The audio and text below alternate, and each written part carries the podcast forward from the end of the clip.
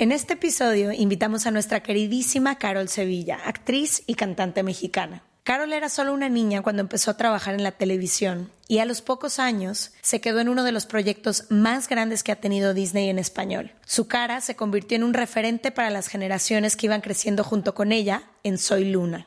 Hoy nos acompañan Se Regalan Dudas para contarnos su vida, sus miedos, sus sueños, su etapa de depresión, ansiedad y las dificultades con las que ha crecido, pero también cómo ha sido crecer ante la mirada de millones de personas y tantas otras cosas con las que conectamos y aprendimos a través de su historia. Quédense con nosotras y si les gusta el episodio, no olviden calificarlo y compartirlo. A lot can happen in three years, like a chatbot may be your new best friend. But what won't change? Needing health insurance. United Healthcare Tri Term Medical Plans, underwritten by Golden Rule Insurance Company, offer flexible, budget friendly coverage that lasts nearly three years in some states. Learn more at uh1.com. Hey, I'm Ryan Reynolds. At Mint Mobile, we like to do the opposite of what Big Wireless does. They charge you a lot, we charge you a little. So naturally, when they announced they'd be raising their prices due to inflation, we decided to deflate our prices due to not hating you. That's right. We're cutting the price of Mint Unlimited from $30 a month to just $15 a month. Give it a try at mintmobile.com slash switch. $45 upfront for three months plus taxes and fees. Promo rate for new customers for limited time. Unlimited more than 40 gigabytes per month. Slows. Full terms at mintmobile.com. From the beginning. Se Regalan Dudas nace de la infinita necesidad de cuestionarnos todo. todo lo que está a nuestro alrededor. De dónde venimos y hacia dónde vamos. ¿Cómo tomar decisiones más informadas? Tenemos tantas dudas que te las queremos regalar. Soy Leti Sagún. Y yo, Ashley Franje, y en este espacio invitamos a quienes saben y no saben tanto de todo eso que tendríamos que estar hablando. En colaboración con ACAST. Les damos la bienvenida a otro martes de Se Regalan Dudas. Hoy estoy feliz, honrada y con el corazón lleno por quien nos acompaña. Conocí a Carol Sevilla en un... íbamos a hacer unos premios y la invitaron como co-conductora mía porque yo a veces trabajo en televisión y la verdad pues yo no sabía quién era. Entonces ahí me puse a investigar y de repente veo que es como este fenómeno social y empiezo a investigar como un poco más y en el momento como que dije, no me voy a ir como más a profundidad, prefiero conocerla en persona. Se lo he dicho por fuera, pero lo voy a decir aquí. La admiro profundamente, no solo por ese día que trabajamos y la bonita química que se creó, sino porque verdaderamente siento que eres una persona transparente, auténtica, profesional y comprometida al 100. Y entonces cuando íbamos a hacer el podcast de 10 mujeres, había una historia que requería de una voz de una mujer más joven. Y no que Ash y yo no seamos jóvenes. una está joven. A mí no me vengas a decir que no soy joven. Pero más joven. La realidad es que la mayoría de nuestras invitadas en Se Regalan Dudas y de nuestras amigas y todo, pues ya están como casi de los 30 para arriba. Y inmediatamente le dije, Ash, le tenemos que decir a Carol no nada más porque sé que es una increíble actriz, sino porque haber trabajado con ella me hizo entender el compromiso que tiene con todos sus proyectos. Le contamos la historia de 10 mujeres. Dijo que Dijo sí. que sí, en dos segundos hizo un trabajo espectacular, nos hizo berrear mientras grabábamos, antes, después, durante. Llegó preparadísima, con propuesta, todo, nunca se me va a olvidar. Entonces, nada, mi Carol preciosa, bienvenida, se regalan dudas. Gracias y a ustedes. Quiero nomás, antes de que decirte también tu team, ha sido siempre increíble. Sabemos que a veces es complejo por diario tu team es el más educado, el más buena gente y eso es un súper reflejo de ti. Entonces también agradecer a toda la gente que nos ayuda detrás de cámaras a hacer todas estas cosas posibles. Todo más fácil. Literal, literal. Ay, qué bonito estar aquí. Gracias por la invitación. La verdad es que soy bastante fan del podcast. Lo escucho, siempre las escucho y siempre es un aprendizaje constante escucharlas, ¿no? En este proceso de crecer y de aprender, ¿no? Porque creo que no, no, no venimos al mundo con un libro en el que te dicen va a pasarte esto en la vida y esto y esto y esto, sino es con, conforme el día a día. Y escucharlas para mí es un regalazo porque justo aprendo a crecer y a vivir. Gracias por la invitación, qué felicidad. Y pues nada, conocerlas ha sido un gozo. Yo siempre digo que la vida te, te, te trae a las personas correctas en el momento correcto y las personas buenas y ustedes son eso, unos ángeles. Pues Leti, ya dijiste cómo nos conocimos, que fue un un momento muy loco para mí porque ya la verdad es que le tengo pavor a conducir. Eso de teleprompter y aparte que no veo de lejos, entonces era como, uy, tengo que decirlo muy bien. Pero fue increíble, me diste la mano y, y de verdad eres una gran personaje que te conocí en el, el día del podcast y también eres una joya de mujer. Eres divina y pues nada, gracias por la invitación. Feliz de tenerte aquí. Tenemos ya rato casándote para que vinieras. sí, ya sé. Entonces, feliz. Lo primero que te queríamos preguntar es que nos contaras cómo creces, quién eres, las cosas que te han traído hasta el momento de tu vida que estás hoy. Bueno, pues yo la verdad es que vengo de una familia muy humilde que me ha enseñado que el trabajo es fundamental y que uno tiene que siempre luchar por sus sueños. La verdad es que yo soy muy orgullosa de donde vengo. Soy una persona que, que que le ha faltado muchas cosas en su vida. Nací en una casa de cartón y la verdad es que me siento muy orgullosa porque he aprendido a valorar las cosas, lo que tengo, los cinco pesos que me llegan de un trabajo es valorarlos muchísimo y es siempre mi madre me ha enseñado a repartir el pastel en cada proyecto, ¿no? Siempre he sido muy extrovertida, muy loca. Mi mamá Berta, que es mi abuela, que es una mujer que me, que es un ángel hoy en día en mi vida, que me, me ha traído a este mundo de la artisteada sin saber que lo que me iba a pasar, ¿no? Fue como que, bueno, yo quiero que seas actriz, y cuando nací, dijo, ya llegó. Ya llegó, esta es mi güera, esta es mi güera.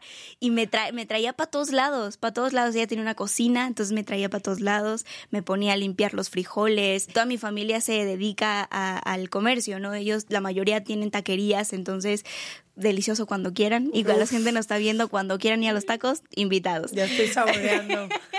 y bueno, pues nada, he crecido así, con, con, con siempre con este aprendizaje de decir, hay que aprovechar la vida, gozarla y siempre cada proyecto es importante. Y pues bueno, ella fue la que me metió a este mundo de la artista sin saber lo que me iba a pasar el día de mañana. ¿Cómo te metió? O sea, empezaste cantando, bailando. ¿En qué edad tenías? Tenía cinco años. Ah, cinco años. Un bebé, un bebé literal. Mi mamá eh, trabajaba en ese momento de secretaria, entonces iba a trabajar todos los días y me dejaba con mi mamá Berta, con mi abuelita, porque no le gustaba que le dijeran abuelita. Decía, abuelita, no me digas abuelita, tus nalgas, me decía. y, y bueno, ella, ella me dejaba con mi abuelita, entonces mi abuelita un día vio en la tele un comercial de que estaban buscando para Plaza Sésamo. ¿no? Entonces dijo, de aquí soy, mija. Entonces nos fuimos al tianguis, me acuerdo perfectamente que nos fuimos al tianguis y me compró un pantalón, costó cinco pesos y la playera cinco pesos, ¿no? Me peinó, me hizo mis dos colitas de toda la vida y nos fuimos para el casting, nos formamos. Sí, te puedo ver de bebé, la misma cara que ahorita. no sé si de hecho. Delicioso. Nos formamos por horas en el casting, había muchos niños, mucha gente y pues justamente de pura chiripa pasé para salir gratis literalmente en la tele, ¿eh? Entonces, me acuerdo que yo era el árbol 65. Nunca, o sea, si buscan el capítulo, no lo busquen porque no, no salgo, ni me ven, pero yo estaba ahí, ¿no? Me acuerdo que me pusieron como en un juego que daba vueltas y, y dijeron acción y yo estaba o sea, yo era la más actriz de este mundo, la más inventada era yo, la que estaba hasta atrás. Y yo estaba uh, dándolo todo y hicieron corte y yo paraba el juego y me quedé así. Entonces, ahí en ese momento, justo fue ese día, la directora de ese momento del C infantil, Lili Garza, y entonces dijo, ¿quién es la mamá de esa niña? Entonces se acerca a mi abuelita y dice, yo soy la mamá oye, es que va a haber un casting para el infantil para entrar a, la Escuela de Actuación de Televisa y queremos que venga. Claro, por supuesto. Pasaron como unas semanas y justamente me llevó al casting de Televisa, pero esto en secreto de mi mamá. Mi mamá no sabía que ya había salido en la tele, que yo ya era actriz, que estaba haciendo un casting. Fui al casting, y me acuerdo que me metí yo solita y me dijeron, a ver, necesitas actuar una niña que está perdida en un bosque. Y yo parecía María Magdalena, o sea, yo lloré. En tu papel. Dándolo todo. No, es que verdad parecía, yo berreaba. Y aparte siempre fui muy buena para llorar, ¿no? O sea, de hecho no me creen en mi, en mi casa cuando lloro. Y, y justo yo parecía regadera, me tiré al piso. Yo me acuerdo perfectamente porque me tiré al piso, empecé a gritar, ayúdenme, estoy perdida. Como loca, como loca. Dijeron corte, me limpié mis lágrimas, seguí, me hicieron bailar y cantar. Yo canté, canté una banda. Y pues cuando salí, pues ya dijeron, bueno, muchas gracias, estamos llamándote. Mi abuelita en ese momento cae muy mal, ella tenía lupus, ella cae muy, muy mal en el hospital, nos dicen que ya está, ya pues para despedirse. Y el día que muere ella, ese día como a los 20 minutos que mi abuelita se fue al cielo, me hablaron de Televisa que me había quedado en el C infantil y que había sido aceptado para entrar a, a la escuela de actuación. Le hablaron a mi mamá y mi mamá dijo literal así como el banco, no, muchas gracias, hasta luego. Sí, tu mamá de qué? Tú, claro, no entendía nada, no sabía nada y para esto, ese día terminando el casting, me acuerdo que mi abuelita me dijo, esto es un secreto entre tú y yo, no le podemos decir a tu mamá que viniste a hacer un casting para ser actriz. Y yo, claro, por supuesto, no le vamos a decir nada. Entonces, claro, cuando le llaman, pues yo estaba calladita, no le podía decir nada. Yo igual en, algún, en ese momento, pues claro, no entendía qué estaba pasando con mi mamá Berta, ¿no? Solo sabía que se había ido al cielo, pero no entendía qué significaba y qué, qué era que iba a ser tan fuerte en mi vida. Y mi mamá le volvieron a marcar, le volvieron a marcar, mi mamá no quiso contestar, dijo que no. Obviamente, pues en ese momento la verdad es que nos vimos muy mal en el tema de dinero porque fue muy caro lo de mi abuelita. Llegamos a un punto en donde no teníamos nada que comer. Entonces, ya sabes, pues era fue muy duro, fue muy dura esa etapa. Y, bueno, cuando en el momento que le llaman a mi mamá, ya la habían como desesperado tantas llamadas, ya habían empezado las clases de actuación y siguieron insistiendo para que fuera a, a las clases. Mi mamá le dice, oigan, por favor venga a Televisa, denos una oportunidad para explicarle bien lo que está pasando. Bueno, nosotros nos fuimos como pudimos a Televisa, llegamos de verdad porque tengo un angelote y la señora Lili Garza se sentó y nos dijo, bueno, es que la, la, señora Berta Hernández Sevilla trajo a la niña Caro. Y le dije, sí, pero es que mi mamá murió sin saber lo que significaba. Entonces Lili me dijo, ay, lo siento mucho. Entonces mi mamá dijo, no, no, no, es mi mamá, pero es su abuelita. Y le dijo, pero a ver, explíqueme, ¿no? Y Lili le dice, bueno, su hija ya, ya, ya salió en la tele varias veces como extra eh, y bueno, vino a hacer un casting para, para ser actriz. La niña se quedó, nos parece muy talentosa, es una niña que tiene mucho ángel y queremos que esté en el SEA. Por eso la insistencia de que ya entre a sus clases, porque las clases ya empezaron hace dos semanas. Mi mamá le dice, es que nosotros no tenemos dinero para pagar una escuela de actuación. Y le dice, no, no, ella está becada. O sea, ella puede entrar así. Mi mamá, me acuerdo que salimos y yo le dije, por favor, yo quiero ser actriz, quiero, mi mamá Berta me puso aquí, déjame por favor tal. Mi mamá me dijo, no, no sé. Nos fuimos a la casa y pues bueno, ahí fue cuando, cuando mi mamá me dijo, bueno, mi mamá y mi papá me dijeron, ok, te vamos a dejar ser actriz, pero con una condición, que no vas a dejar tu escuela y que vas a seguirle echando ganas a eso. Obvio, claro que sí. Y de ahí pues empieza mi aventura, mi primer comercial, mi primer comercial. fue para, me acuerdo que fue para el gobierno. sí, de, de, Morelos, ¿no? De Morelos, sí. Y justo el día que yo grabé mi primer comercial, ese día mi, era el cumpleaños de mi, de mi mamá Berta, de mi abuelita. Ese día fue cuando grabé mi primer comercial. Me acuerdo perfectamente, esa fue un gran, una gran anécdota, de verdad. Nunca le he contado. Por favor. Pero ese día nosotros no teníamos ni idea de que era grabar un comercial qué íbamos a hacer, pero me acuerdo que nos llevaron hasta Morelos, entonces llegamos a Televisa súper temprano, llegamos como a las 4 de la mañana, subirnos a las camionetas, ir hasta allá. Llegamos y pues obviamente pues, fue muy temprano, entonces llegamos, nos subieron a un camper, yo estaba con la otra actriz y yo le dije a mamá, oye mamá, tengo mucha hambre, tengo mucha hambre. Y mi mamá, sí, pero es que no traigo dinero, no traigo dinero para comprarte nada. Traigo literalmente 10 pesos, no traigo más. Yo le dije, tengo hambre, tengo hambre. Entonces me acuerdo que la actriz, la chica, sube al camper con un café y un, y un pan, ¿no?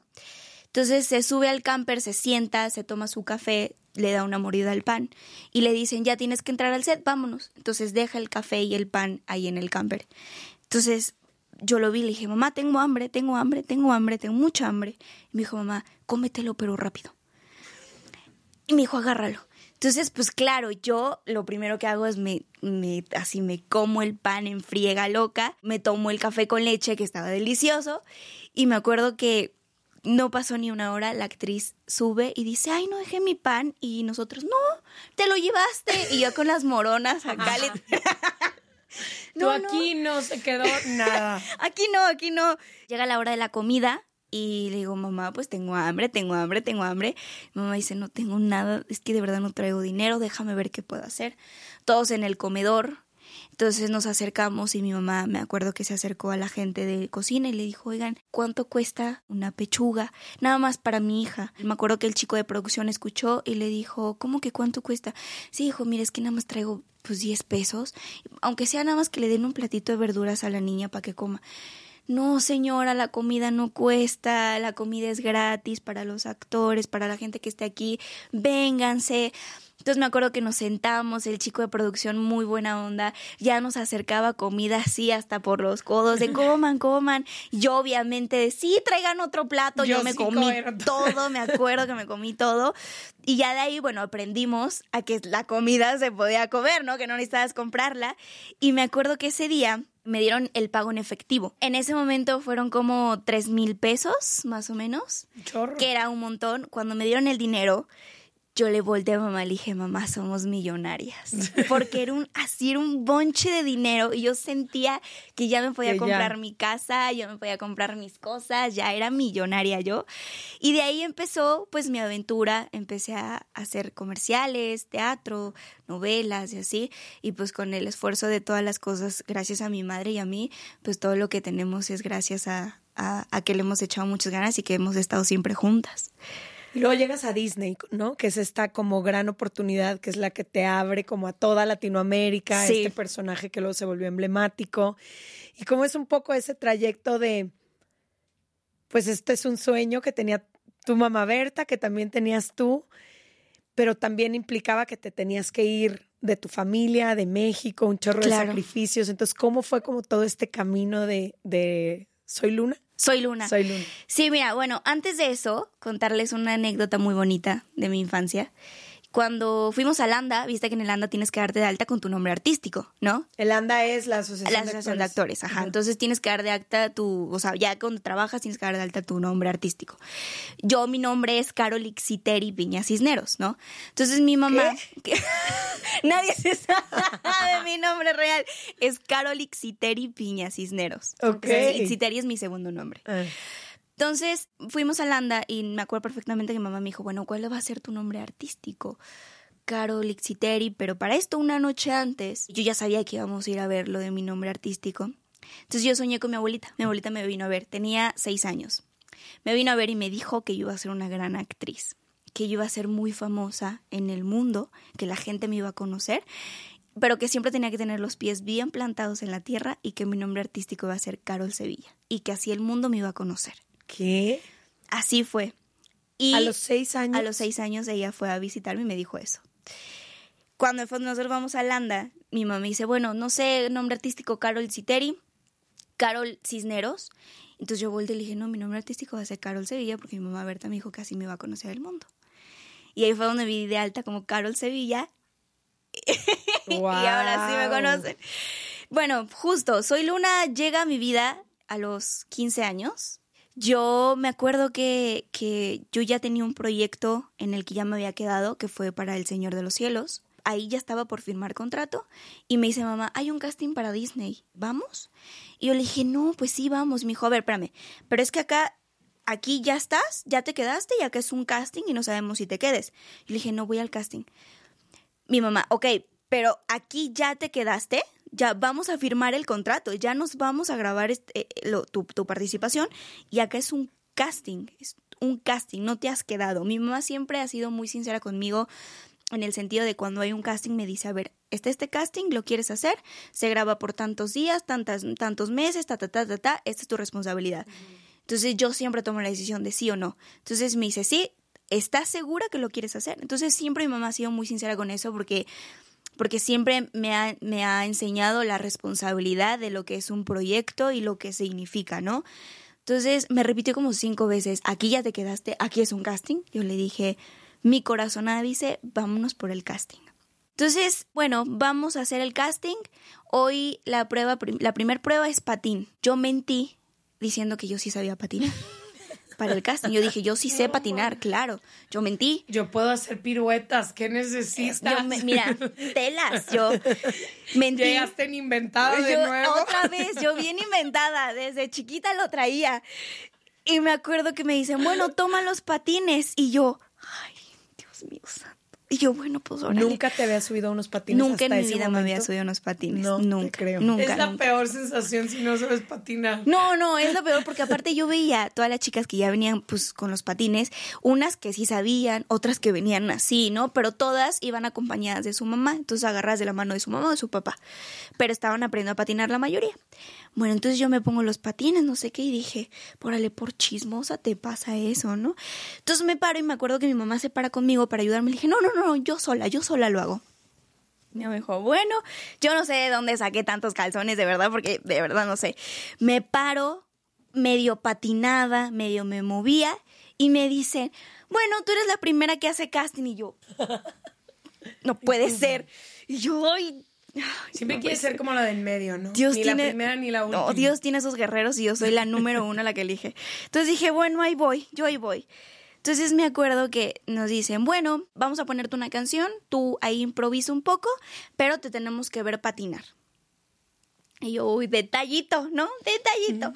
Entonces me ponen la canción, me dicen acción. Me acuerdo que yo tenía a todas las personas de Disney con una cara de que olía tan mal, así.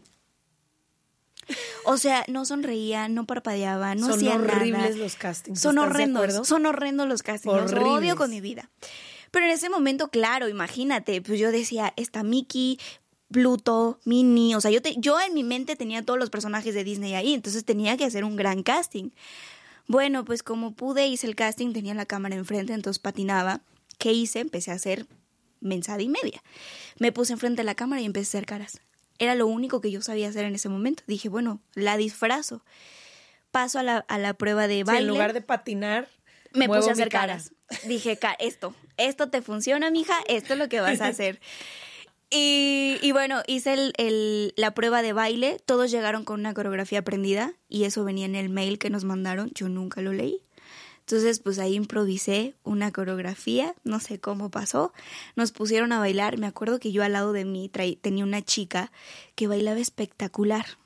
Espectacular. Entonces nosotros parecíamos niñas de kinder, ya sabes, cuando te pones de que, a ver quién levanta más la pierna. Me acuerdo perfecto. Después nos mandan actuación. Hice el, el casting de actuación. Salen y nos dicen, oigan, mañana puede venir al callback, pero pueden traerle un poquitito más grande.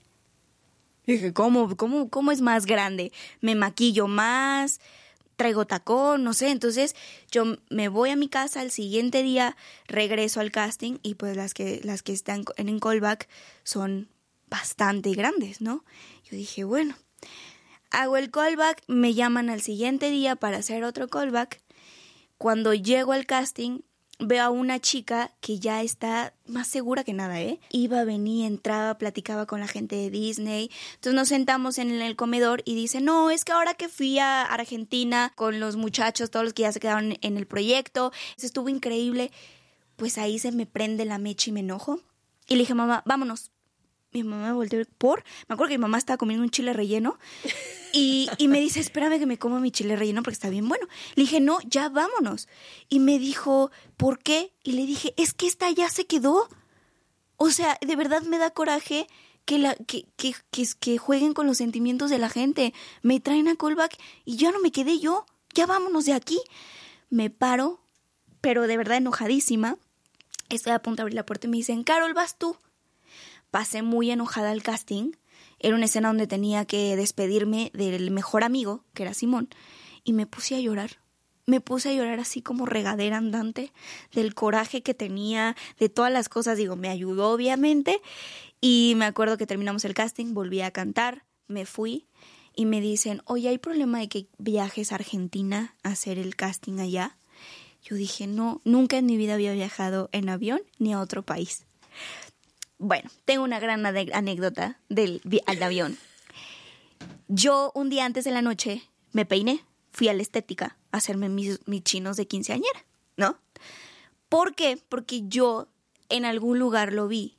Entonces, que cuando te subes al avión hay fiestas, ¿ok? ¿Dónde viste eso? No sé. No sabemos. No me lo preguntes, no sé. Pudo haber sido un Entonces, sueño. No sé, yo creo que sí, o, O lo sea, vi en alguna película. en el- Exacto, en el avión. Yo me fui turbo arreglada, o sea, yo me fui de fiesta así vestida, me fui con mis botas de tacón, me fui con un pantalón de mezclilla y un, y una, y un como suétercito largo. Así me fui porque yo le dije, mamá, me tengo que ir arreglada porque hay fiesta en el avión.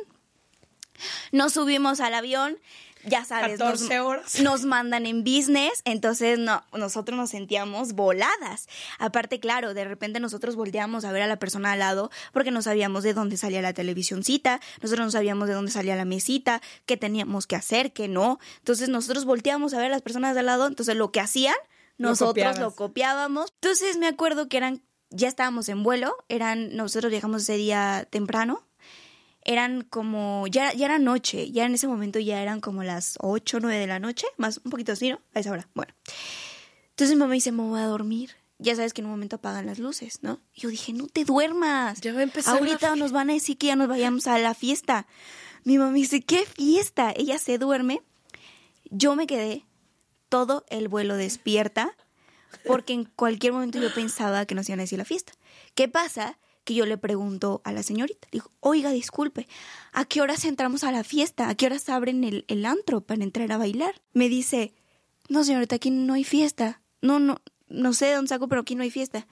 Me, me dije, ¿cómo que no? No me quieren invitar, no, no quieren dejarme pasar, tal vez porque soy chica. Yo me quedé todo el vuelo despierta porque yo creí que había fiesta y nunca hubo nada. Amo. Nada. Llegué a Argentina, eh, nos, nos llevaron a un departamento. Güey, pero es una buena idea, hay que pichárselo a una aerolínea. ¿Verdad Que sí? ¿qué opinan? Tres horas de reggaetón, Los Ángeles, México, a bailar, se te va así, así. Y ya antes de llegar, Los Ángeles Azules Sudada, y te vas vámonos. en leggings, todo para el ejercicio feliz. Es una gran idea, la Obvio, verdad. ¿eh? ganador, alguien hágala, invíteme. Y bueno, llegó a Argentina, pues este, este, esta incertidumbre de no saber qué pasa. Fuimos una semana, entonces yo empezaba eh, de lunes a viernes, eran los talleres de 9 de la mañana hasta tarde, ¿no? El último día, me acuerdo que llega todos los chicos que ya estaban, ya creo que ya estaban como confirmados, ¿no? Para el elenco. Me ponen al lado de todos los chicos una foto grupal, me ponen en medio.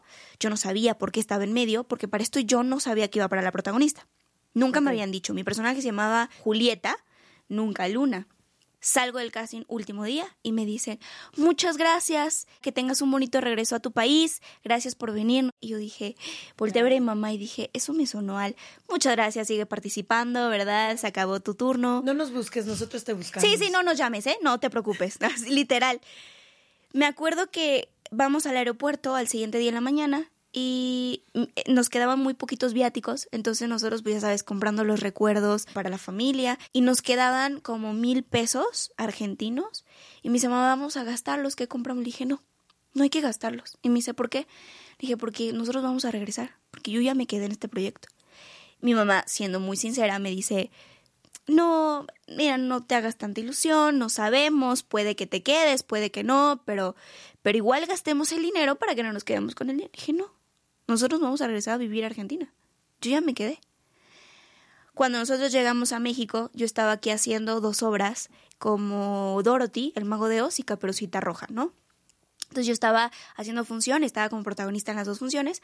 Me acuerdo que al siguiente día yo tenía función. Llegué, toqué la puerta del el productor y le dije, necesito hablar contigo. Mi mamá me dijo, ¿qué haces? Yo le digo, me dice, claro, no sé qué, me siento, me acuerdo en su sillón. Le dije, quería agradecerte, quería darte las gracias por darme trabajo tanto tiempo, pero pues yo me voy a ir a Argentina eh, a trabajar. Entonces, este, pues nada, que aproveches tus últimas funciones y yo también. Mi mamá se me queda viendo y me dice, ¿qué hace? Me salgo, le digo, bueno, ya me voy a arreglar porque tengo función. Me subo y mi mamá obviamente habla y dice, no, no, fuimos a hacer un casting, pero no sabemos nada, no, no le hagas caso, síguenos dando trabajo. Y me acuerdo que al- a, las- a los tres días me hablan por teléfono y me dicen, queremos hablar contigo. Bienvenida a la familia Disney, te quedaste en el proyecto.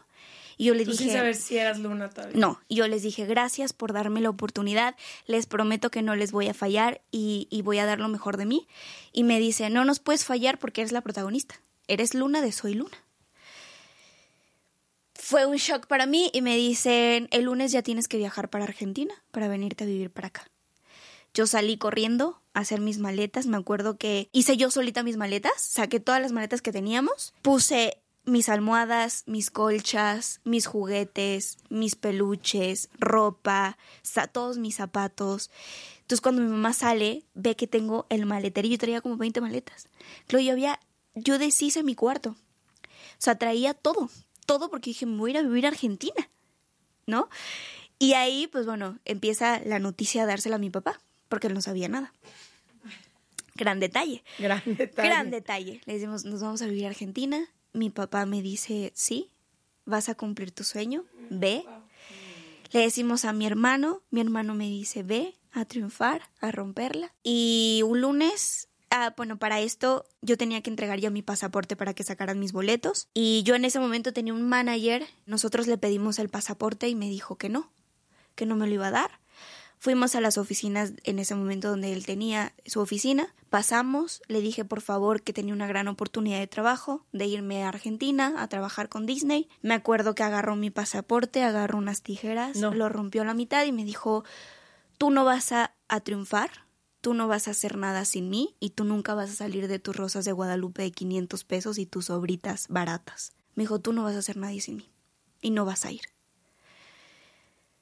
En ese momento, imagínate 15 años, sientes que, pues que todos tus sueños se van abajo. Sientes que todos, como que, sí, como que toda tu, tu, tu, tu, sueño más grande de ser una chica Disney y de lo que te has esforzado se rompe por una persona tan mala que llega a tu vida, ¿sabes? Y me acuerdo que nos fuimos, en ese momento nos fuimos a la casa, no sabíamos qué hacer, lloramos. Yo, nosotros ya estábamos, mi mamá me dijo, tenemos que hablar con la gente de Disney para decirle que no tenemos pasaporte, que no podemos viajar. Y pues que no. Me dice mamá, ¿sabes qué? Vamos a movernos. Mi mamá siempre ha sido de, hay que buscar soluciones.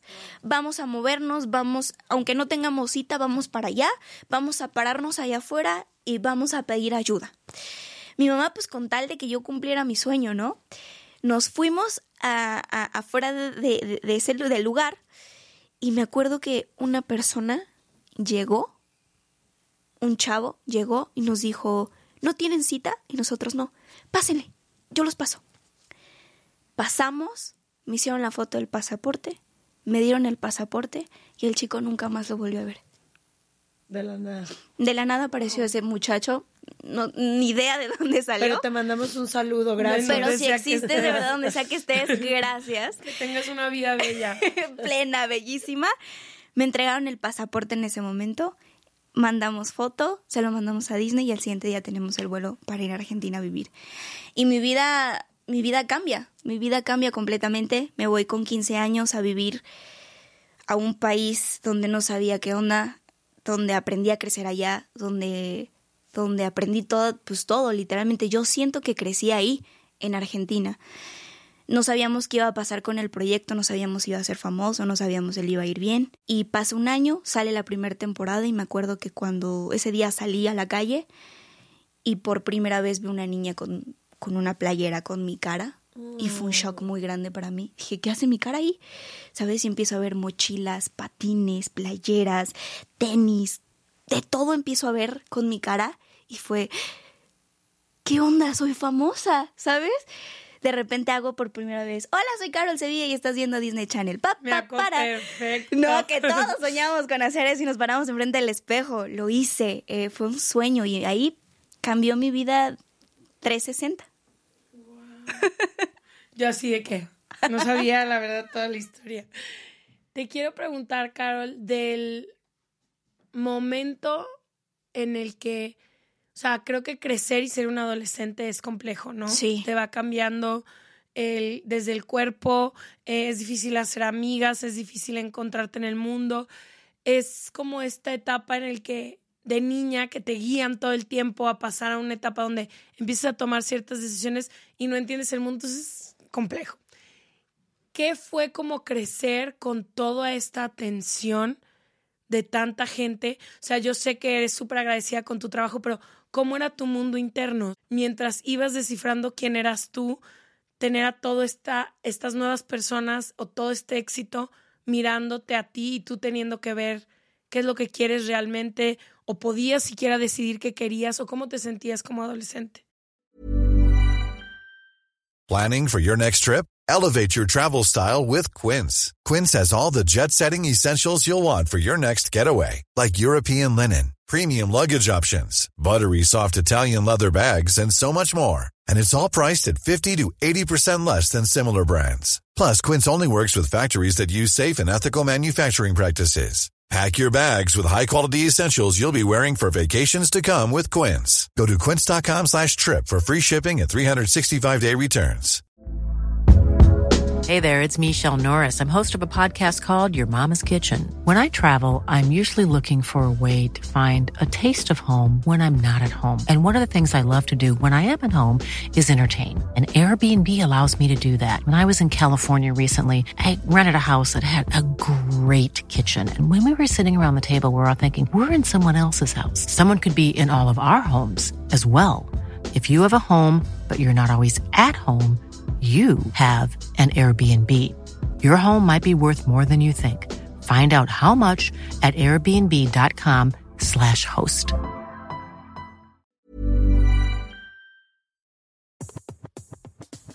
Este mes, Leti y yo nos tomamos unas merecidas vacaciones. En lo personal, necesitaba un tiempo de desconexión para estar solo conmigo y con las personas que quiero. Uno de los planes que hicimos fue ir a uno de mis lugares favoritos, el mar. Por eso decidí comprarme un traje de baño lindo, protector solar y algunas otras cosas que quería llevarme a la playa. Después de comprar lo que necesitaba, usé una app que se convirtió en mi más grande aliada, porque me regresó dinero en efectivo y me recompensó por muchos de los gastos que hice. La app se llama Hybora y es muy sencilla, rápida y segura de usar. Hybora me ha regresado dinero por comprar en tiendas como Lowell's, Macy's, Sephora, Best Buy y mucho más. Tú también puedes empezar a usarla y recibir dinero por comprar desde comestibles hasta artículos del hogar y de belleza. Lo único que tienes que hacer es agregar tus ofertas en la aplicación, subir tu recibo y listo. Obtendrás dinero real que podrás depositar a tu cuenta bancaria, PayPal o tarjetas de regalo. Si tú también quieres aprovechar estos beneficios, en este momento, para ti que eres parte de nuestra comunidad, Hybora ofrece 5 dólares por solo probar Hybora usando el código DUDAS cuando te registras. Simplemente ve a la Apple Store o a Google Play Store y descarga la aplicación Hybora, completamente gratis para comenzar a ganar dinero en efectivo y use el código DUDAS. Eso es I-B-O-T-T-A en App Store o en Google Play con el código DUDAS. Fíjate que una de las cosas que yo nunca pude vivir y no sé qué es, es una infancia.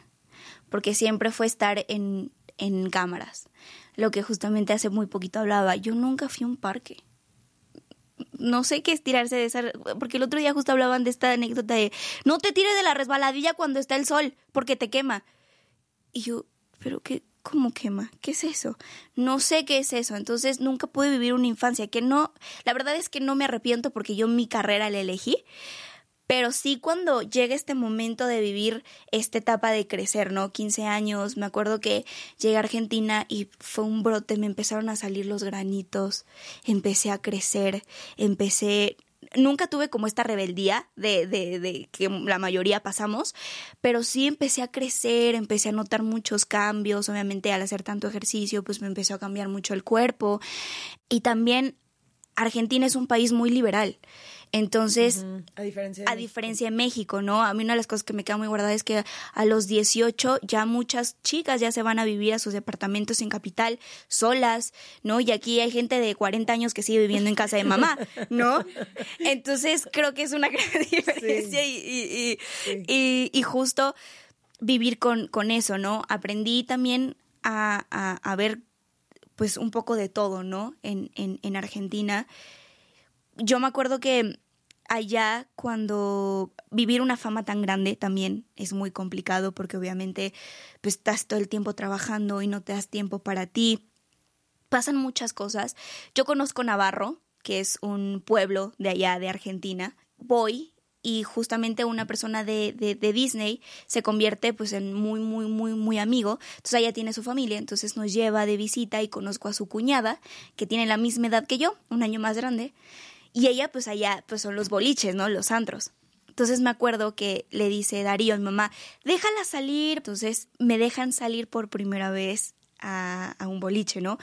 te, digo que esto fue muy fuerte porque era la primera vez que yo, que yo rompía mi, mi, cordón y que yo me iba sola de fiesta y mi mamá se quedaba. Entonces, eso fue el primer shock, ¿no? De no tener a mi mamá al lado y, tener a niñas de mi edad. Yo siempre fui muy mala para tener amigos de mi edad, ¿no? Yo en la escuela, en la primaria, sufrí bullying, entonces no fue una etapa muy linda y creo que fue una de las cosas que me quedó que me cuesta mucho hacer amigos y me da miedo. Soy mucho, desde muy chiquita siempre me gustó hablar o escuchar hablar a la gente más grande que yo, porque me encantaba cómo se movían, cómo movían las manos, cómo metían palabras que yo no sabía que existían o qué significaban, pero yo a veces cuando hablaba las metía, ¿no? ¿Qué fue lo que me pasó cuando te conocí? Te dije, ni de... no tienes la edad que me estás diciendo, deja de engañarme, ¿por qué nos estamos llevando tan bien si nos llevamos tantos años? ¿Cuántos años se llevan? ¿Cuántos años tienes, Carol? Yo tengo 23. Te llevamos 10 años. Sí. Eso no se dice igual, ¿eh? Pero sí, entiendes, como que para claro. mí era, es imposible que esta niña cuando la conocí tenía creo que 21. ¿Cómo la 21, siento en mi edad? Claro. O sea, y podemos ir a todos... tú por tú de no, es que yo estoy pasando por esto, yo por esto, y qué, qué opinas, tú qué opinas, y yo, ¿cómo alguien de 21 años me está aconsejando? Evidentemente me engaña. Esto no es verdad. Evidentemente no tiene, saquen el pasaporte.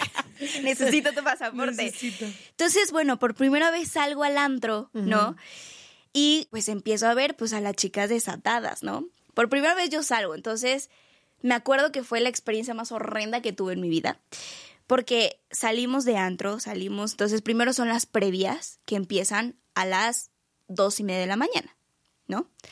Las previas que son como en quinchos, así, lugares así como muy escondiditos. Entonces ahí son las previas, ¿no? Para ponerse ahí jarra y después nos pasamos al boliche, que es como a las 4 de la mañana, más o menos 5 de la ¿Tomaste mañana. ¿Tomaste o no tomaste? No, espera, me acuerdo que me dicen, ¿quieres tomar? Y yo, no, no, no tomo agua. No, ¿qué agua? Me acercan por primera vez el Fernet con coca, ¿no? Me lo ponen no sé qué, pues empiezo a tomar. Primero me sabe raro, me sabe como... ¿eh? Pero después pues no le empieza a agarrar, ¿no? Saborcito y, uy, uy, ¿no? Empiezo a tomar, ta, ta, ta, ta, ta, nos vamos, eh, ah, me acuerdo que estábamos ahí en la previa y empezamos a bailar, ¿no? Ponen un reggaetón, ponen una canción, y entonces yo pues me pongo a bailar así, todo no sé qué tal, y me dicen, no, no, no, no, no, no. Entonces yo volteo y le digo, porque aparte yo las volteaba a ver y nada más bailaban de un lado al otro. Sí, cualquier ritmo, ¿eh? Cumbia, pasaba un reggaetón, bailaban de un lado al otro. Y yo desatada, ya sabes, yo en cumbia loco, todo. dándolo todo, inventado otra vez. y me acuerdo, me dicen, no, no, no bailes así. Y yo, ¿por? Y me dicen, no, es que aquí si bailas así, pues es como que pues sí, como que... Te ven raro. Ajá, y aparte como que te estás insinuando a que, pues, ¿sabes? Pues como que ajá, ¿no? Y yo, ah, ok, no, pues obviamente con miedo. Entonces ahí me tenías a mí bailando de un lado al otro, súper aburrida. Nos vamos después al antro. Me acuerdo que ahí hacen como una filita en el que rodean todo el antro. Y están así, como mensas, todo el antro. Yo también estaba como mensa, dando vueltas en vuelta, el antro. Vuelta, vuelta, vuelta, y vuelta y vuelta. Y yo decía, ¿para qué es esto? Después pregunté, dije, ¿para qué es? Me dice, claro, es que si ves a un chico lindo, pues ya después te vas con él, ¿no? O sea, de que pues te vas a bailar con él. Y yo, ay, y yo, ¡uy, qué padre! ¿No? yo no. ¿Cuál me gusta? Y yo, tengo para elegir. y entonces, pues me puse muy peda. Entonces nos fuimos después a la casa de los, de los papás de Darío, de los Coro, y nos fuimos a dormir. No, yo al siguiente día la cruda que yo sentía, yo decía, es que me voy a morir, sí. me voy a morir. Yo le decía, mamá, mamá, me voy a morir, no sé qué siento, me duele la cabeza, me siento mal. Y entonces mi mamá me decía, ¿tomaste? Y yo, sí. Mi mamá nunca me regañó, simplemente me dijo, estás cruda. Entonces ahí me dieron mate, me dieron sus remedios argentinos, ¿no? Pues ya empecé y de ahí fue que cada fin de semana en el que yo me quería desconectar, porque claro, de lunes a viernes yo trabajaba. Eh, en el foro todo el día y tenía esta presión de hacer un buen personaje, obviamente la presión de ser la protagonista, de, de sacar las escenas rápido. Yo no ensayaba, entonces ensayaba así como 15 minutos antes de entrenar, de hacer la escena de patín, donde teníamos coreografía. Yo trabajaba seis horas siendo menor de edad y me metieron a la escuela, entonces yo estudié en el Colegio Militar de Buenos Aires. A mí me regresaron un año de, el último año de primaria porque no me lo hicieron válido. Entonces en Argentina estudié el último año de primaria y estudié toda mi secundaria en Argentina. no, no me hicieron válida la historia de México. Tuve que estudiar la historia argentina. Entonces, literalmente fue muy complicado porque era volver a nacer y volver a crecer en otro país y ser otra persona. ¿No? Era, me costaba mucho trabajo las materias, eh, me costaba mucho trabajo lengua, que es el español, que literalmente era yo tenía que escribir como argenta, ¿no? O sea, tenía que escribir en voz, tenés, o sea, muchas cosas que, que cambiaban. Reaprender otra Reaprender, exactamente. Mi mamá me ayudaba, yo estudiaba, salía del set, llegaba a mi casa y me conectaba en línea para estudiar. Yo tenía que tener un promedio de 9-10 para poder trabajar en Argentina. Entonces, eran 14 materias. Entonces yo, todas mis materias y los exámenes, yo las pasé con 9-10. No sé de dónde saqué lo lista, la verdad. No, yo creo que el trabajo y las ganas de trabajar, pero pasé mi promedio con 9-10 en Argentina, toda mi escuela, mi, mi, mi secundario y la mitad de la prepa. Eh, Viviste un buen allá. Sí, fueron cinco años y medio. Y justamente, pues claro, paso, paso como toda esta etapa, ¿no? De, de vivir, de crecer, la fama. De repente que me cambiaban cada tres meses, cuatro meses me cambiaban de casa, ¿no? De repente estábamos en capital y de, la nada yo ya estaba en un pueblo. yo ya, ya estábamos en un lugar donde no había nadie, donde era literalmente los countries, que son pues estas zonas cerradas, ¿no? Donde pura seguridad y, y, y fue muy duro. Me acuerdo que el tercer año vivir giras, ¿no? Vivir giras por toda Latinoamérica que te conozcan fue lo más bello, pero también muy cansado. Me acuerdo que el tercer año yo ya no podía más. Viví una depresión, viví una depresión muy dura porque ya extrañaba a mi familia, extrañaba mi casa, extrañaba a mi hermano, como no tienes una idea. Me costaba mucho trabajo porque yo ya hablaba como argentina. Entonces lo que hacían es que me ponían a hablar, cuando me escuchaban muy argentina, me regresaban al camerino y me dejaban hablar con mi hermano una hora. Entonces yo hablaba con mi hermano una hora para escucharlo hablar. Entonces yo cuando ya regresaba al set, pues regresaba súper mexicana, ¿no? Y así me pasaba. Entonces, pues imagínate, yo no me quería despedir. Mi hermano en este momento pues estudiaba. Entonces fue muy duro, fue una depresión muy dura donde yo ya no quería hacer nada, donde yo ya me quería regresar, donde yo ya no quería hacer el tour de Europa. Ya estaba muy, muy cansada, estaba agotada, sentía un agotamiento muy grande. Y claro, a nadie le enseñan lo que es, lo que es vivir una fama tan grande. ¿No? Y lo que es, eh, de repente en ese momento no era tan importante las redes sociales. Empezaba medio el Instagram, medio que ahí, pero era muy, muy, o sea, no existía como tan fuerte como hoy, ¿no? Así que bueno, vivo como mi última gira de Europa, rodeada de, de mi gente, que es Ale, que es mi maquillista, Alan, que es mi peinador, y siempre mi núcleo fueron ellos. Entonces ellos eran mis papás. Imagínate que me, Ale, por ejemplo, me, me bañaba dormida. O sea, yo de, de, verdad estaba muy cansada, entonces me bañaban así acostada, dormida. Ale me llegó a maquillar acostada porque yo no podía abrir mis ojos, yo no podía, estaba muy agotada. Y fue pues justo esto, el aprender a crecer en otro país. Cuando llego a México, me pasa que llegué a un nuevo país. Otra vez. Otra, vez. Y, era, empezar de y era empezar de ceros a un país que yo no reconocía. O sea, que yo era un país donde yo decía, sí soy mexicana, pero, pero ¿qué es esto? Entonces, por ejemplo, cuando, cuando llegamos a México, salíamos en el coche y así yo decía, ¿qué es esto, mamá? Y mamá es el ángel. y yo, ah, y aquí es Coyoacán, ¿sabes? Era como, como muy fuerte para mí porque yo me fui muy chiquita, o sea, me fui con 15. Oye, Carol, ahorita que más o menos como que podemos, digo, no se puede entender la vida de alguien en un ratitito, ¿no? Pero podemos imaginarnos cómo ha sido todo este recorrido. ¿Qué ha sido lo más difícil porque por un lado escucho este sueño enorme que tú tienes y reconoces desde que tienes cinco años y sé porque lo he visto el amor que tienes por hacer esto, ¿no? Cómo te fascina la actuación, la música, cómo te llena y te ilumina por dentro.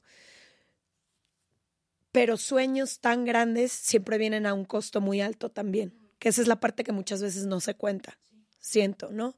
Como que nada más nos cuentan o vemos el éxito, lo que sí hacen, la gira en Europa, los estadios llenos y nadie sabe que estás agotada a dos del colapso. Y creo que no es nada más tú, hay muchísimas historias, cada vez más, porque se empieza a hablar de salud mental, de depresión, de ansiedad, y empezamos a conocer que son cientos de personas las que tienen tanta tensión, tanta presión, pero que al mismo tiempo un agotamiento, enorme, ¿no? Entonces me gustaría saber de todo este camino que nos cuentas, qué ha sido como lo más, lo más difícil, lo que más te ha costado trabajo. Sé que ahora estás buscando un poquito de balance también. ¿Qué ha sido eso, lo más difícil? Mira, lo más difícil para mí creo que fue justamente lo que dices. Uno hace, cuando está en esta carrera y así, hace muchos sacrificios, ¿no? Porque es estás acostumbrado a estar con tu familia, ¿no? Y de repente cuando me fui y cuando empecé a ser pues muy conocida, perdía mucha familia, perdía mucha gente en la que me invitaban a fiestas o hacía reuniones familiares. Decía, no, es que no puedo ir porque mañana trabajo. Y me decían, ay, que, ay, se te subió la fama y esto. Y la verdad es que a ver, en un principio sí tratábamos de explicarles, a ver, es que trabajo y esto y el otro. Pero llegó un punto en donde dijimos, no le voy a explicar nada a la gente porque no lo va a entender. Porque para esas personas que no asisto o que les digo que no, soy una persona que ya se me subió la fama. Entonces, una de las cosas que sí me dolió fue eso ¿no? Perder a mucha mm. gente que creía que, que, eran mis amigos o que eran mi familia o que, era, que estaba conmigo y que de repente desaparecieron y que hablaban mal de mí, ¿no? Una de las cosas más complicadas fue llegar a México. Recuerdo que llegué, me di cuenta que yo ya no tenía el apoyo de Disney, que yo iba a ir sola. Entonces, una de las cosas que me pasó fue que yo en ese momento iba a empezar mi tour como solista, como Carol Sevilla, ¿no? Estaban, yo llevaba ya días llorando, yo ya llevaba días que no entendía qué estaba haciendo. Llevaba días en los que me di cuenta de que ya era, ya era el personaje. Yo estaba enfrente de la gente y estaba así. Wow. Y me reía y me reía como el personaje. Yo me reía como... me reía así. Entonces cuando yo me doy cuenta, dije, no, espérame, es que esta no soy yo. ¿Quién eres? O sea, ¿qué quieres reflejar? Me acuerdo que yo ya llevaba días llorando, yo llevaba días muy mal, donde yo ya no quería hacer nada, donde ya estaba agotada, donde ya no, ya no podía más, ya no podía más, porque la gente quería más de mí y yo sabía que ya, ya estaba en un punto en donde ya no podía cometer ningún error, porque ya tenía los ojos de la gente. Entonces fue una presión muy grande, una presión social muy grande de decir, tengo que hacer las cosas bien porque te habían puesto en este pedestal de niña claro, Disney, niña Disney, de la niña buena. Y te conviertes en un ejemplo a seguir de un montón de niños y niñas, cuando en realidad hay veces que yo hay cosas que que sigo regándola, ¿sabes? En mi vida y que y yo, en ese momento decía, es que cómo voy a ser un ejemplo para tanta gente si sigo creciendo, si sigo viviendo. claro, soy una niña, soy una niña y estoy aprendiendo a crecer. La gente no, no me puede decir, eres un ejemplo para mí porque, porque a veces yo ni sé qué, qué quiero de mi vida, ¿no? Entonces era como esta, esta frustración, estas ganas de romper las cosas, de, de esconderme, de meterme adentro de, de, de un cuadro así oscuro y no salir. Ese era mi, como como mi sentir. Qué pesado, güey. Muy pesado, que justo una de las cosas es que me acuerdo ese día que nunca se me va a olvidar. Me mira al espejo y esto de verdad en mi mente pasó. Yo me miré al espejo y vi una tela negra. Ni siquiera me veía a mí. Yo veía a alguien que no tenía personalidad, yo veía a alguien que no estaba feliz, yo veía una persona que no estaba no estaba cómoda, entonces, abajo en la, en la sala había una reunión porque nosotros estábamos, al siguiente día viajábamos para empezar tour. Estaban en reunión checando los últimos detalles. Me acuerdo que yo bajé llorando, vi a todos ahí sentados y les dije, no voy a hacer el tour. Se cancela la gira. Y me subí a llorar. Me subí a llorar. Mi mamá subió conmigo me dijo, ¿qué tienes? Nunca me juzgó, nunca me criticó, nunca... Obviamente, ahora lo entiendo desde este lado, ¿no? La preocupación de mi mamá de que se podía venir demandas, de que ya nos habían pagado los promotores, de que no podíamos cancelar un tour, un tour de la noche a la mañana. Pero mi mamá fue con una tranquilidad y decirme, está bien, no pasa nada, tómate tu tiempo lo, la verdad fue para mí una tranquilidad muy grande porque nunca fue de, no, tienes que hacer el tour, que pasa muchas veces con muchos papás, ¿no? Que es, tienes que hacer esto y tienes que hacerlo porque tienes que ser famoso y a veces los hijos están cumpliendo los sueños de los papás. En este caso, yo traigo en friega a mi mamá. Hasta veces me, me queda claro, me queda claro. Entonces, yo me acuerdo que me, me retiré un poquito una de las decisiones que yo había tomado es que ya me quería salir. De hecho, yo había hablado con mi mamá de hacer un comunicado, de lanzar en mis redes sociales, donde ya me despedía de la artisteada. Yo quería vivir, quería ser una niña normal. Yo decía, una de las cosas que yo siempre decía ahí en mi sueño, decía, ¿qué será ser una chica que anda por la calle, que va a la escuela, que va a la universidad, que toma el camión, que hace cosas, que se va de fiesta. Era como una de, los, de las cosas que yo decía, ¿qué se sentirá ser una chica de 20 años? Porque yo me fui con 15 y regresé con 20. Entonces, pues nada, en ese momento empiezo a salir de fiesta, ¿no? Empiezo a salir, quise vivir mi adolescencia hacia full, ¿no? Bueno, tuve la adolescencia más cañona, duró una semana. Fue increíble. De verdad te lo digo, fue increíble. O sea, terminé tan agotada, terminé tan cansada que dije, no quiero ser una niña normal. ¿Qué me pasa? Que yo voy a una cafetería, estaba en una cafetería con un amigo, y pasa una niña con la playera con mi cara, ¿no? Para esto yo en esa etapa, mi mamá siempre cuidó mucho mi carrera, mis redes, todo, ¿no? Cuando yo empiezo a salir, pues obviamente existe esta gente que, que lo único que quiere es hacerse famoso por un video o por grabarte, ¿no? Que hoy en día ya uno tiene que tener mucho cuidado con qué hace, qué no hace, hasta qué dice, qué dice claro, porque hasta con tus propios amigos hay gente que, que lo único que quiere es joderte la vida, ¿no? Y justo me acuerdo que subieron videos donde yo estaba tomando, en donde al siguiente día me sentía muy culpable. Mi mamá me acuerdo que me dijo, no te voy a regañar, pero date cuenta lo mucho que has cuidado tu carrera para que se te vaya la basura de un día para otro. Yo dije, tienes razón, ¿sabes? Tienes razón, pero en algún punto tenía que vivirlo. Paso en esta cafetería, la niña, me perdí tanto, yo estaba tan loca.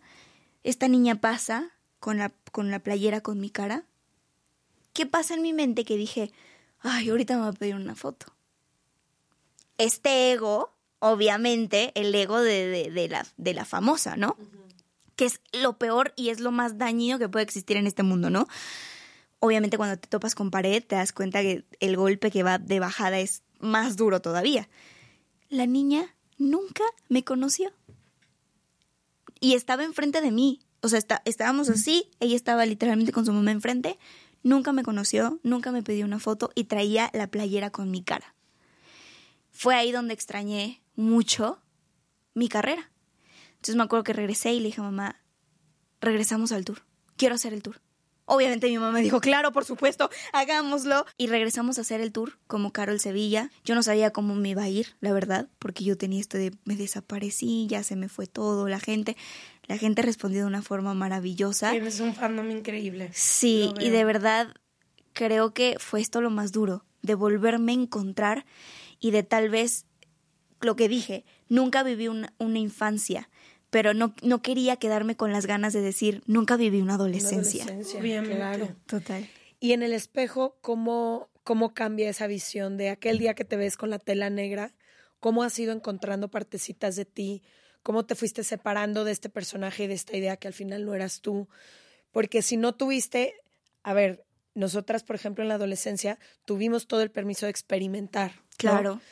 De ir, venir y ir encontrando cosas que sí son parte de ti, conocer a un chorro de gente y decir esto sí, esto no, pero tú de cierta forma estabas comprometida con este trabajo y con este sueño. Entonces llega en el momento en el que te ves con esta tela negra que dices, no soy yo, no encuentro ninguna parte, es más, ¿quién soy yo? Y cómo empieza ese descubrimiento de quién eres y cómo has ido encontrando quién es Carol sin Luna, sin la fama, sin la mirada del mundo entero puesta en ti. O sea, cómo has ido encontrando esas partecitas de tu persona. Sigo en proceso de encontrarme hoy en día. Y siempre, ¿eh? Perdón que te interrumpa, pero Diez siempre años después, mi reina, siempre, ya ¿no? tu mamá. te puedo asegurar que siempre estamos en un proceso, pero ajá. Y siempre encuentras como cositas nuevas que dices, uy, esto estaba muy dentro y luego de cuando dices de que, híjole, ya estoy increíble, es como, disculpa, ahí te viene otra cosa que trabajar y es de que vamos de nuevo, nunca acaba. Y, bueno, justamente creo que eso, es lo lindo, ¿no? Estoy en este proceso de encontrarme, pero sí en, en, esa etapa del tour y así, quise ser una versión, no quería ser Luna, quería ser una versión Carol, quería ser yo misma, ¿no? Que justamente este tour se llama Que separe el mundo, ¿no? Y para mí este tour era, no existen reglas, quiero romper las reglas. Soy Luna, estuve haciendo un tour en donde un show en donde yo tenía que seguir al pie del cañón el libreto. No podía quitar ni, ni una letra, ni siquiera un texto, o sea, tenía que seguirlo tal cual porque el tiempo estaba medido, ¿no? En este tour pasaba de todo. ¿Era tu tour? Claro, era mi tour, era yo. Me di el permiso de literalmente volverme como volverme esta loca rockstar de decir quiero hacer todo. Me bajaba del escenario, me quedaba con el público. Había veces que de repente me tenían que bajar a buscar porque pues la gente se venía. O sea, era cosas como bien bonitas y donde obviamente Soy Luna siempre me va a acompañar y hay mucha gente que todavía en la calle me sigue diciendo, ¿tú eres la de Soy Luna? Para mí no es una sombra, Luna, porque no, para mí es un proyecto en el que gracias a, Luna soy lo que soy hoy en día y pues obviamente pues todo lo que he recorrido, pero Soy Luna fue el proyecto más grande que me, que me lanzó y que me dio esa posición, ¿no? Pero sí, poco a poco también hay veces que de repente sí, sí es como, Ay, sí, sí, yo era Luna, ¿sabes?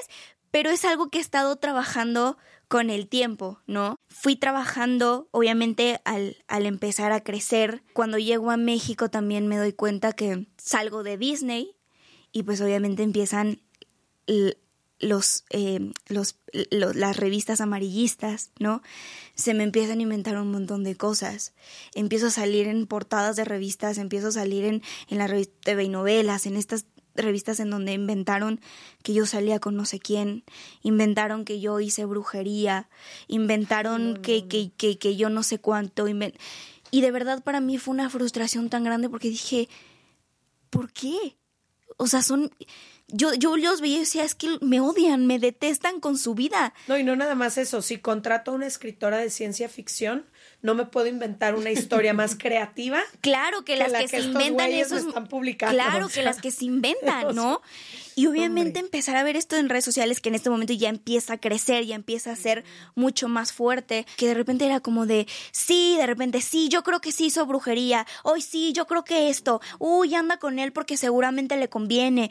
Y era como, cálmese, por favor. No me conoce. O sea, no me conoce, no sabe quién soy. Y al principio me daba tanto enojo que les contestaba.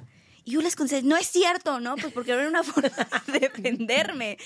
Pero justo empiezo como a vivir esto, empiezo a encontrarme y empiezo a encontrar de, ay, no le des importancia, empiezo a crecer, ¿no? Empiezo a tener como mis primeros novios acá en México, ¿no? Esto de, de, de, hacer pública pues una relación, entonces pues también vivir como este tema de, de, de las redes sociales, de que obviamente la gente se empieza a meter en tu vida, ¿no? Empieza a quiere, quiere empezar a tomar decisiones por ti. Se cree con el derecho. Se cree con el derecho de opinar sobre tu vida, ¿no?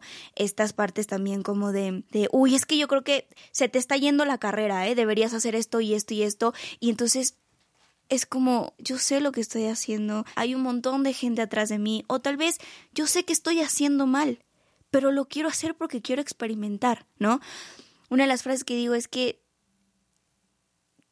también quiero aprender a regarla para saber que no quiero, que no quiero el día de mañana y que no me vuelva a pasar, ¿no?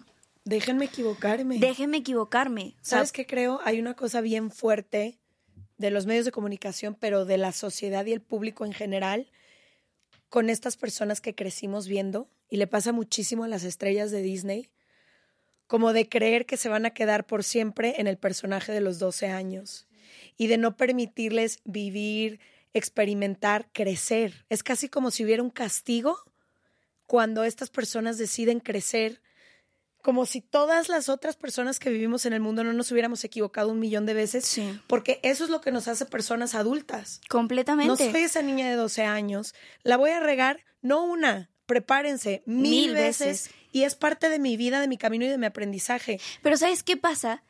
Que la chica Disney no, no la podemos regar.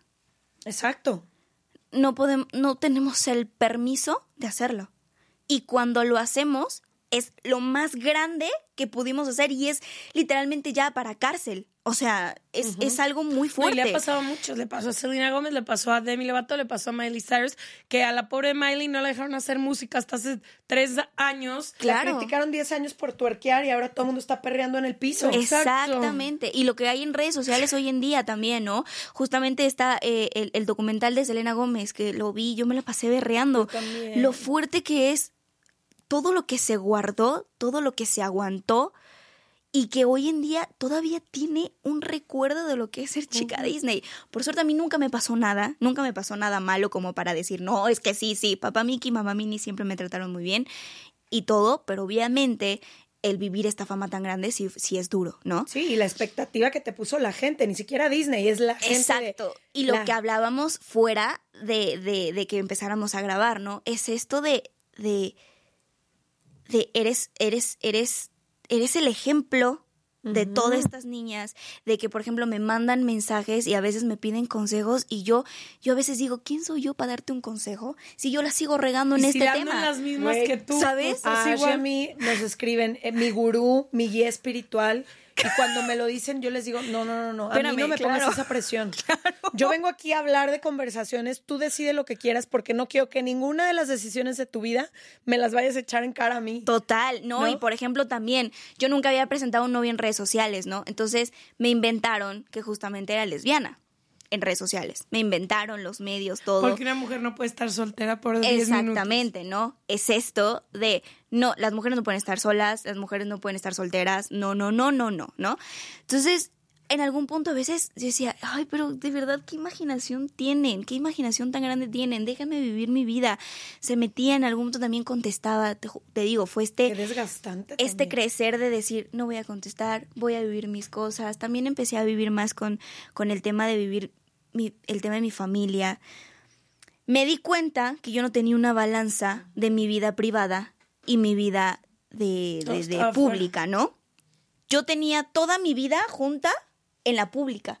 Yo subía hasta cuando iba al baño. Imagínate, yo subía a las redes sociales eso. Cuando me doy cuenta de que no, de que hay cosas que yo no quería compartir. Donde también me di cuenta que yo hacía historias y era, hola, ¿cómo está? No sé qué tal. Y yo no me sentía así. Y vivimos esto que es la falsedad de las redes sociales hoy en día, ¿no? Que de repente tú ves, ay, me desperté así. Yo no me despierto así. Sí, me arreglaron para poder. Me arreglaron para verme así, ¿sabes? Hay un señor que vino a mi casa y me arregló. ¿Sabes? Yo, desper- yo despierto como Fiona. Perdóname, pero yo despierto así. Entonces, justamente está esto de que empiezo a ser más real conmigo misma en redes sociales. Me empiezo a subir despeinada, me empiezo a subir desmaquillada, con granitos. Siempre fui mucho de subir historias y ponerle nombre a mis granitos y también esta parte sin, sin pensarlo y sin querer crear nada en redes, pero decir, nos pasa a todas. No eres la única que te pasa, ¿no? Y bueno, es, es todavía este proceso de, de seguir aprendiendo, de seguir creciendo. Hay cosas que ya no quiero hacer, justo lo que hablábamos, ¿no? Yo mis, mis proyectos ahorita no los estoy haciendo por dinero, lo estoy haciendo porque realmente me nace y porque el personaje me encanta. Cuando salgo de Soy Luna me empiezan a llegar muchos proyectos de personajes mucho más grandes que hablaban temas muy fuertes. Yo los podía haber hecho, porque ya no tenía, ni- ya no tenía nada que ver con Disney pero no lo quise hacer porque yo sabía que tengo una responsabilidad y que para el público es esta parte de verte crecer poco a poco. Entonces yo, yo quería que fuera un crecimiento, a la vez un proceso. Le dije que no a este proyecto porque para mí era un brinco muy alto, ¿no? Eh, o sea, el personaje era una monjita que vendía, que vendía weed. Entonces imagínate, era, imagínate la Me chica de caído perfecto. O sea, el personaje me parecía, me parecía espectacular. Sí, que a lo mejor en dos años lo puedes hacer muerta de risa, pero en ese momento Pero se sentía claro. incongruente con y, tu y propio al camino. final los papás verme en algún proyecto dicen, ah, pues está padre, imagínate que una niña de seis años ya me vea como monjita y va a ser un shock muy grande, Sí. ¿no? Entonces yo pensaba todas estas cosas y obviamente también está esta cosa de, de pensar tu carrera estratégicamente, Claro. ¿no? Y que sabes que no puedes regalar y sabes que no puedes, no puedes hacer este proyecto porque tal. Entonces, bueno, fue, fue este de, de, de crecer. Obviamente cuando entro con Saytrack también, ¿no? Con mi música, que, que me dicen, bueno, hagamos esto de, de hacer un proceso a la vez, de que sea una canción a la vez, ¿no? Yo, mi música hoy en día quiero cantarle porque digo, tampoco yo digo que no escucho el reggaetón porque sería la verdad mentir. Mentir de una muy mala forma, pero creo que hoy no hay esa música que le canta a los primeros amores. La primera vez que sientes mariposas en el estómago, que es lo que me pasa con la música de antes, ¿no? Una Yuri, una Amanda Miguel, no sé, que eran canciones no, que... le estás hablando a la señora. Me estás ¿sabes? el oído. O sea, que son canciones que... Claro, que te llega al alma. Que te llegan y que de repente la escuchas y dices, ¿qué me pasó? ¿Sabes? Y las estás escribiendo tú. Es, sí, estoy ahorita empezando a escribir mis propias canciones. Entonces, justo es, nadie le, le canta a esta, a esta parte de, los, de las primeras veces, ¿no? De las primeras que, te, que, de las anécdotas. Acabo de sacar esta canción de Miedo de Sentir, que es el nuevo sencillo que saqué hace poco, y habla sobre la vulnerabilidad de cuando vuelves a poner tu corazón en la mesa. Que es lo más duro, que es cuando dejas de confiar, no solamente en el amor, dejas de confiar en ti. Me pasó también, ¿no? Que me subí de peso muchísimo y sufrí un ataque de redes sociales muy duro. Muy duro. Veía los comentarios, tuve que desactivarlos porque me hacía mucho daño, dejé de subir cosas. Redes sociales me enseñó la inseguridad que yo no conocía en mí y en mi cuerpo. Y en mi persona. Entonces empecé a conocer esta inseguridad y esta, este rechazo hacia mí.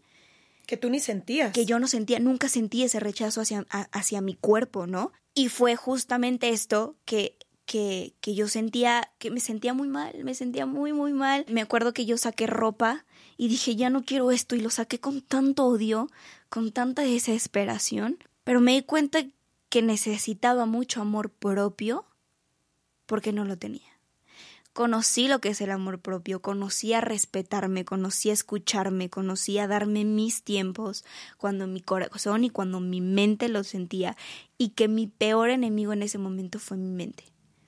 Fue mi peor enemigo.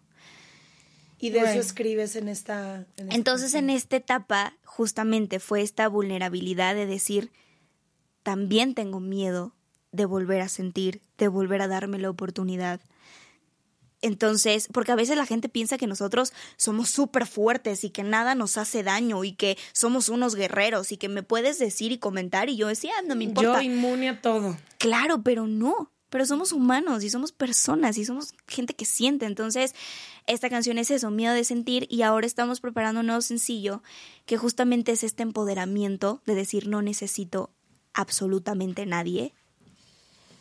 No necesito de hecho hay una frase que dice, no necesito ningún artista, ningún influencer o ningún sugar para que me haga sentir bien y me haga sentir feliz, enamorada de mí. Justamente la canción se llama Cenicienta. No necesito la zapatilla de cristal.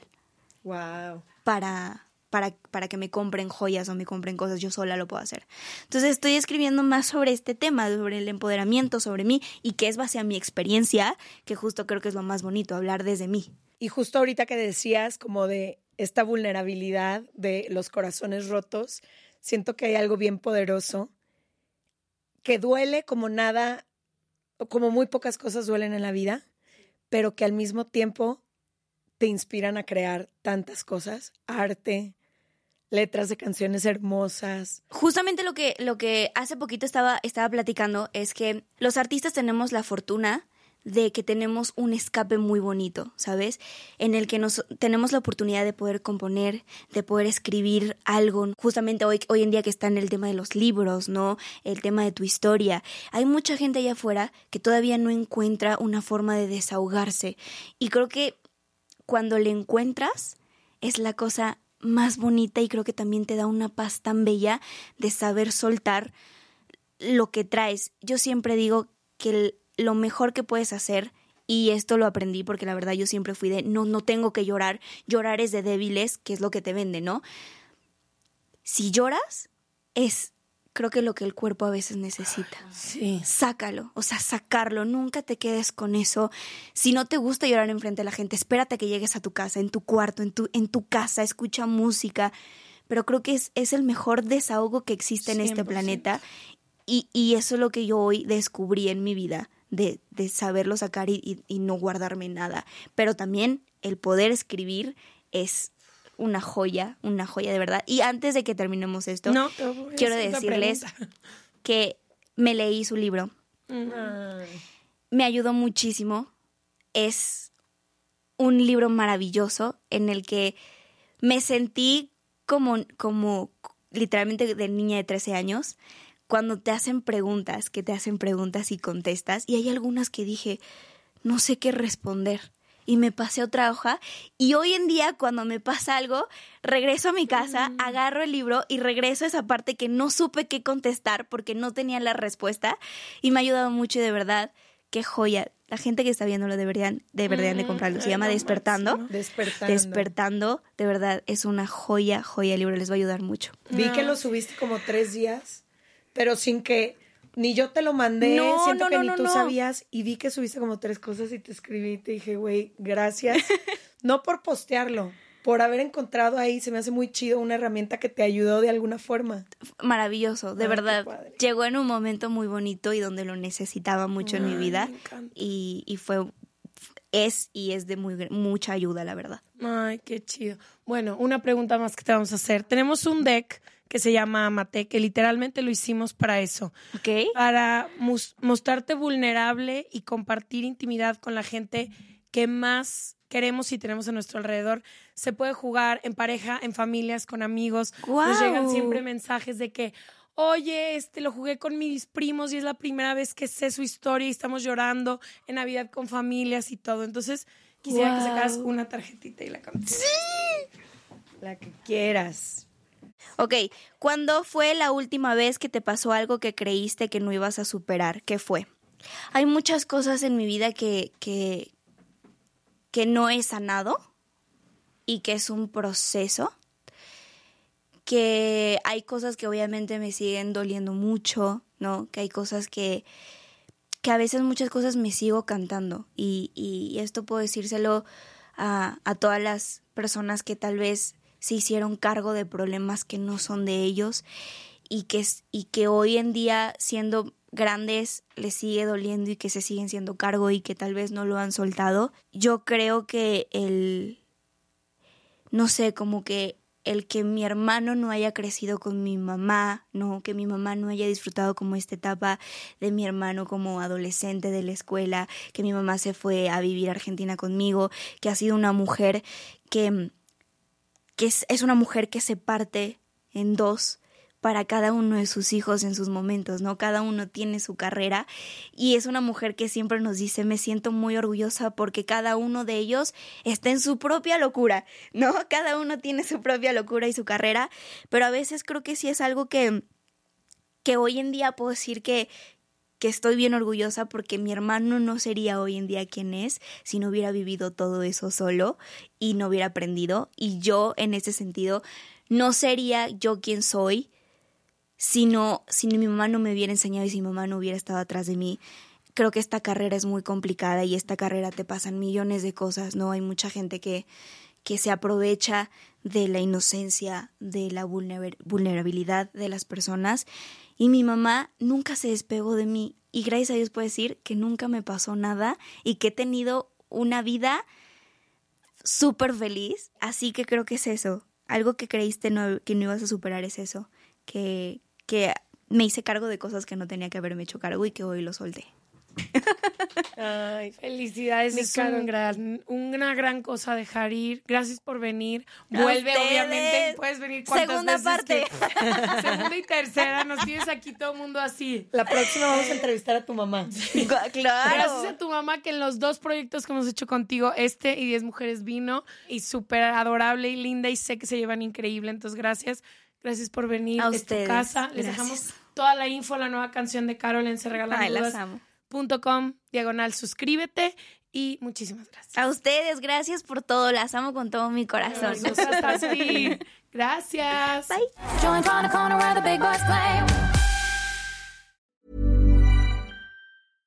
This message comes from BOF sponsor eBay. You'll know real when you get it. It'll say eBay Authenticity Guarantee. And you'll feel it. Maybe it's a head turning handbag a watch that says it all, jewelry that makes you look like the gem, or sneakers and streetwear so fresh every step feels fly. eBay gets it. So look for the blue check mark next to that thing you love and be confident that every inch, stitch, sole, and logo is checked by experts. With eBay Authenticity Guarantee, you can trust that feeling of real is always in reach. Ensure your next purchase is the real deal. Visit eBay.com for terms. Hey, folks, I'm Mark Marin from the WTF Podcast, and this episode is brought to you by Kleenex Ultra Soft Tissues, your ally to help tackle your allergy symptoms this season. I love the change of seasons, but nobody loves pollen and all those other things floating in the air that make you sneeze during this nice weather. Kleenex Ultra Soft Tissues are hypoallergenic and allergist approved, so fight back against watery eyes and runny noses without worrying about irritating your skin. For this allergy season, grab Kleenex and face allergies head on.